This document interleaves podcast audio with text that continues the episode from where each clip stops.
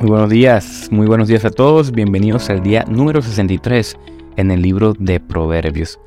Hoy seguimos en el capítulo 6 y en el versículo 13 que dice así. El que guiña los ojos, el que hace señas con los pies, el que señala con los dedos. Aquí de este proverbio nosotros podemos sacar dos principios, ¿verdad? Que quizás hay algunos que tienen una mirada pícara, ¿no? Una mirada...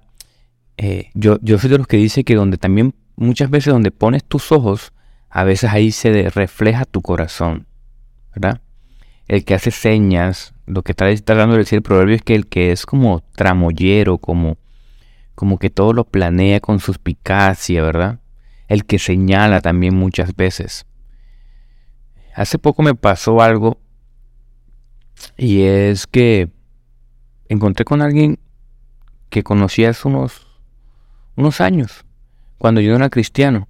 Y yo creo que no di muy buen testimonio en esa época como mundano, estaba muy jovencito. Y me vio en la iglesia. Y creo que han pasado unos que 10 años.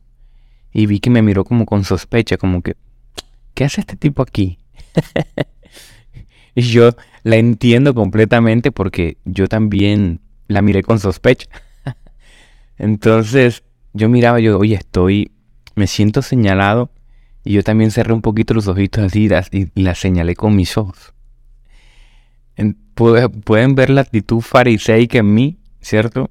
Y quizás en esa persona no sé qué habrá pasado en su vida, pero si está en la iglesia, gloria a Dios. Si estamos en la iglesia, este par de pecadores incircuncisos, gloria al Señor. Pero eso es lo que quiero hacer como énfasis. Nosotros, ¿cómo señalamos con nuestros ojos, con eh, con nuestros, incluso con nuestros dedos, con todo nuestro cuerpo señalamos a la persona, con nuestra conciencia señalamos al otro. No podemos ver la gracia de Dios en el otro. Yo, debería, yo debía alegrarme, ¿no? Y ella también debió alegrarse de verme en la iglesia. Estamos en la iglesia, dos heridos, dos pecadores, pero el, nuestros ojos no pueden ocultar la oscuridad de nuestro pasado, ¿verdad? Que me río, pero en el fondo como que me arrepiento.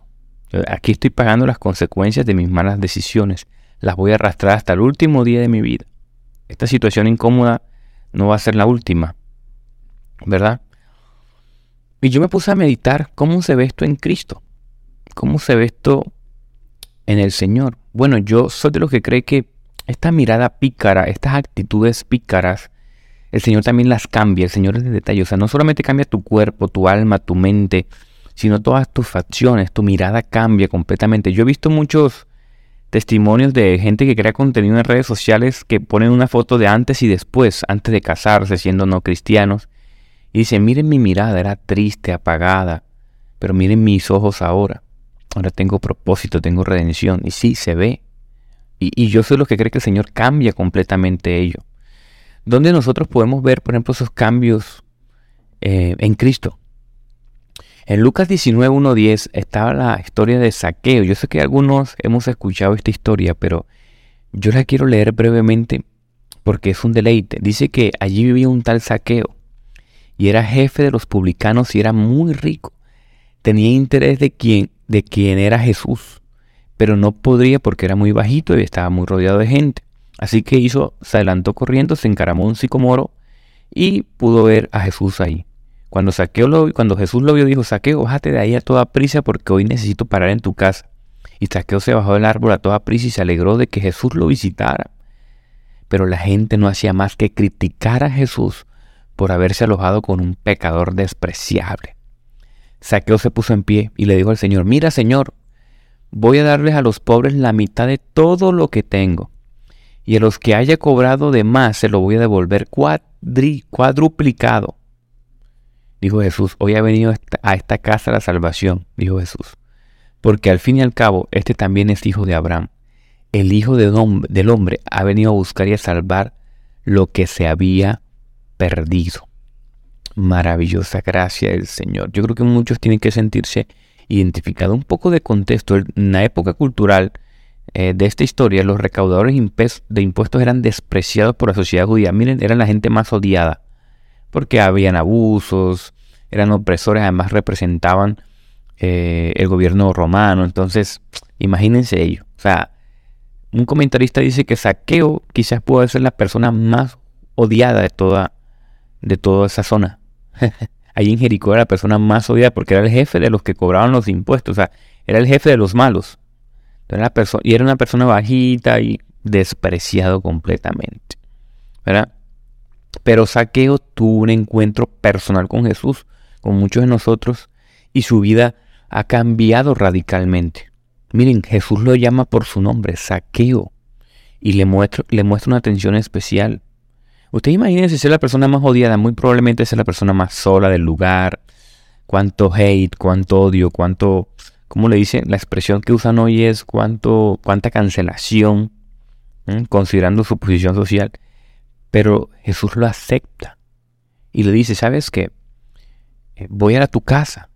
Voy, y, y, visitar la casa en el primer siglo era como que esta persona es mi amiga, esta persona es de los míos. Era muy importante visitar la casa de alguien o recibir en la casa de alguien. Y ni siquiera tuvo que pasar un mes, dos meses. Saqueo dice que promete dar cuatro veces lo que ha defraudado a alguien. O sea, la ley decía que si te descubrían robando algo, tú dabas el doble. El tipo dice, no, voy a dar cuatro veces lo que he robado. Una muestra de arrepentimiento, no con palabritas, sino que se comprometió ante la comunidad el encuentro transformador con Jesús puede cambiar radicalmente la vida de una persona. Así que tenemos que tener cuidado, como dice el proverbio del día. El que guiña los ojos, el que seña con los pies, el que señala, refleja lo que tiene en su corazón. Muchas veces nosotros nos gusta vernos con gracia a nosotros, pero no nos gusta ver la gracia de Dios en otros. Qué fuerte, ¿verdad? Cristo en saqueo y en nosotros. Saqueo posiblemente era rico, pero no era feliz. Un principio que tenemos aquí, nos esforzamos por el dinero, incluso haciendo cosas injustificadas, haciendo trampas, pero eso no nos va a dar la felicidad, nos muestra acá. Algo importante. Saqueo había oído hablar de Jesús. Era un hombre despreciado. Y Jesús, a pesar de todo eso, y a pesar de lo que iban a hablar, Jesús abraza a Saqueo, lo, dignifica, le muestra su amor. O sea, yo creo que cuando yo reflexiono sobre esto, me muestra a mí que van a hablar mal de nosotros, incluso haciendo obras buenas guiadas por el Espíritu Santo, guiadas por Dios. Entonces, esto creo que, creo que si el mismo Jesús se hablaron mal de él, se hablaron, mejor dicho, pestes, que no era el Mesías, que no era un hijo de Dios, también van a hablar de ti haciendo muchas cosas guiadas por el Señor.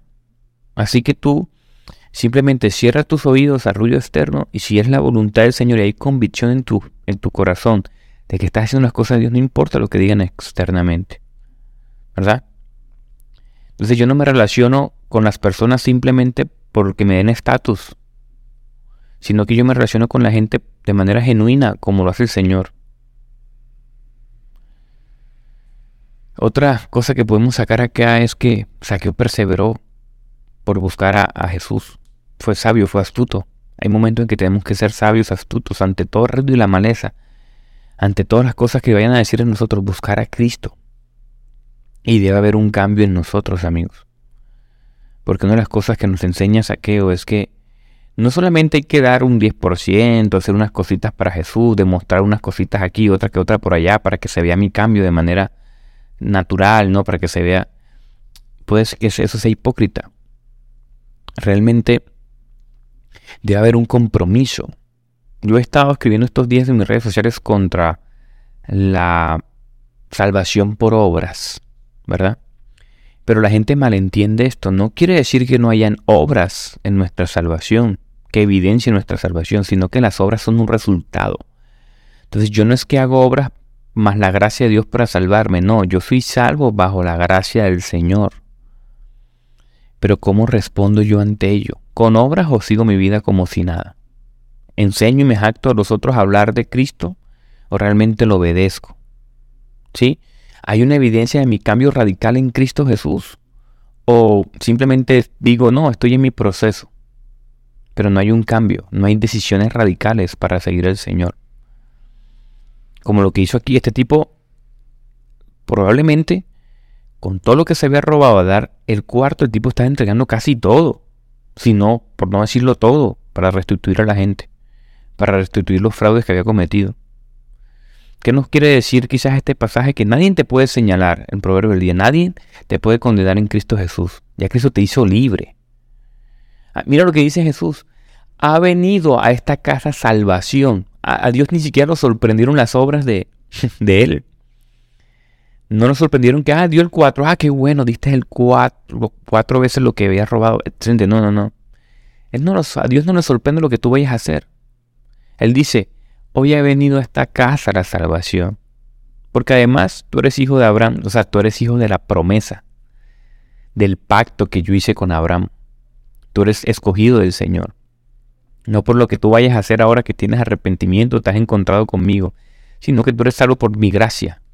Maravillosa gracia del Señor Jesucristo, amigos. sin ella no seríamos nada. Vamos a orar. Gracias Dios por tu palabra nuevamente, Señor. Gracias Padre que transforme nuestro corazón, Señor, y se conviertan en buenas acciones, Señor. Padre, te pido de manera especial por mis hermanos que arrastran las consecuencias de sus errores en el pasado, Señor. Tú nos limpias, nadie nos puede señalar, Dios. Ayúdanos a sanar eso en nuestro corazón. Si algunos cargamos, Señor, con consecuencias de nuestros pecados, alivia nuestra carga, Señor. Probablemente muchos iremos a la tumba con algunas consecuencias de nuestras malas decisiones, Padre. Pero en Cristo tenemos identidad. No importa lo que digan externamente, Señor. Hablaron de Jesús, haciendo incluso tu voluntad, Señor, restituyendo, Padre. Mucho van a hablar de hoy de nosotros, Padre amado Jesús. Yo te pido que guardes nuestro corazón y nos ayudes a liberar nuestra carga, Señor. Ayúdanos tampoco a señalar al otro, a ver a los demás con gracia, Señor. Nos gusta la gracia en nosotros, Señor. Nos gusta eh, ver que nos mires con misericordia, con perdón, que la gente nos mire con gracia, pero muy pocas veces vemos con gracia al otro. Así que te pido de manera especial por ese pecado de nuestro corazón, ayúdanos a verlo, Dios. Ayúdanos a ver cuando estamos siendo hipócritas, Señor. Ayúdanos. Nos cuesta, se nos olvida, Padre amado Jesús. Padre, ayúdanos a evidenciar nuestra fe de manera más precisa, Padre amado Jesús. Yo te pido por mis hermanos que luchan, Señor, con las obras, que luchan en un sistema, Señor, de hacer, de hacer, de hacer, que están agotados, incluso algunos cansados, Señor.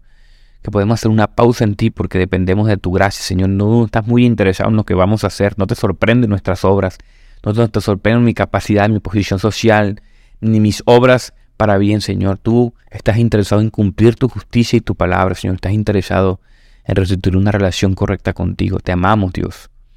Porque muchas veces vemos soluciones naturales y tú siempre traes soluciones trascendentales, Señor, a la enfermedad del alma, el pecado, la separación del hombre contigo. Te agradecemos por ayudarnos a ver estas cosas, Dios. Sin ti no podíamos hacerlo, tu Espíritu Santo da testimonio de nosotros, Señor. Sin el Espíritu Santo nada somos. Gracias por esas enseñanzas, Señor. Te pido que posicione a mis hermanos que de manera especial en este momento, Señor, siento orar por aquellos hermanos que no, no se encuentran en una iglesia local quizás muy saludable. Luchan, Señor, con doctrina, Padre, guíalos. Dale descanso y sabiduría, Señor. Dale discernimiento, Padre, para tomar decisiones donde estén. Solamente tú sabes, Señor. Pon personas, pon oportunidades, conversaciones, Señor, para poder, Señor, buscar un lugar donde podamos ser más efectivos en servir primeramente, en ser bien nutridos. Te pido de manera especial por ellos esta mañana, Dios. Padre, gracias por tu obra en nosotros. Gracias por lo que has hecho, Señor. Gracias porque nos has cambiado, Señor. Incluso muchos de nosotros nuestra apariencia física, Padre amado Jesús. Tú regeneras completamente el ser humano, Señor. El que está conectado contigo prospera, Señor, porque nada de ti, nada lejos de ti da fruto, pero contigo somos frutos, Señor, somos uno en ti. Te amamos, te pido por esta palabra, Señor, que haga eco en la vida de mis hermanos y en sus corazones, Señor, que se transformen en acciones guiadas por ti. Te amamos, ponemos este día en tus manos en el nombre de Jesús. Amén y amén. Bendiciones.